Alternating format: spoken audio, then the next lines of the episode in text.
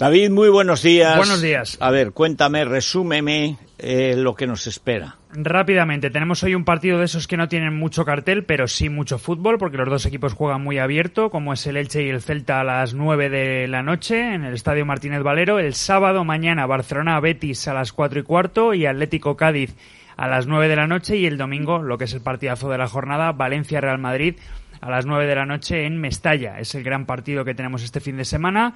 Oye, el Atlético Cádiz no es ninguna tontería. ¿eh? No, y además, eh, bueno, voy a discutir hoy mucho en Fútbol de Radio con Juan Pablo porque creo que vamos a. En, en, la quiniela no vamos a saber bien qué poner. Bueno, yo creo que voy a intentar poner un 1, el un 2, claro.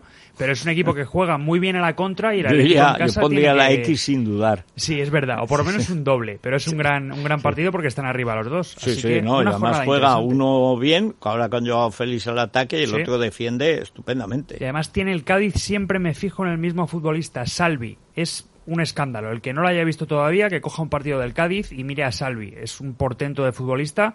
Y bueno, vamos a ver lo que hace mañana en el Metropolitano. Buen partido. Pues eh, vámonos a las noticias de cercanía y enseguida seguimos con ustedes. Es, es,